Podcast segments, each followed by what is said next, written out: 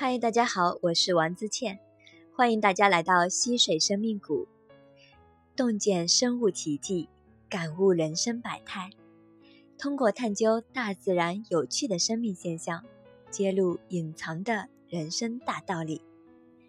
今天与你聊一聊，你是否也像转圈的蚂蚁，跟着团队绕大圈？早上在上班路上遇见了一群蚂蚁。他们排成一字队形，沿着河边的小路向前走，有的还举着饼干碎。我突发奇想，把蚂蚁弄成一个圈，后边的蚂蚁居然会跟着前边的蚂蚁一直走。有的人会想，他们会不会就这样一直走，直到死去呢？答案是会的。其实，蚂蚁用头上的触角作为相互交流的器官，而气味是蚂蚁行动的指南。它们通过识别小伙伴身上的气味来识别行走的方向。还有一个现象，有的小伙伴可能也遇到过，就是当蚂蚁离开团队后，会自己转小圈。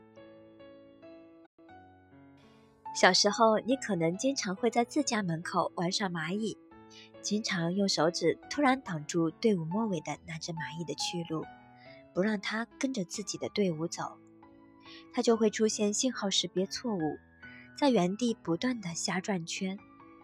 可见，它们并不会因为被拦了路而停止爬行，反而可能会因为识别错误的信息而被活活累死。我们人也一样，很多时候会因为惯性而在某个圈子里不停的努力，但是是否不断努力就可以变得非常成功呢？答案是不一定。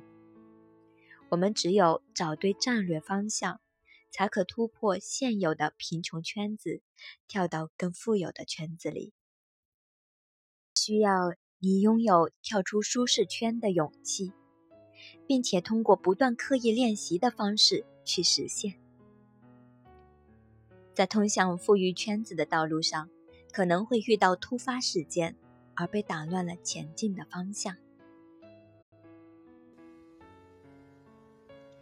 这时，我们不应该像蚂蚁一样自乱阵脚，而是要深呼吸，静下心来，重新感官自我，重新。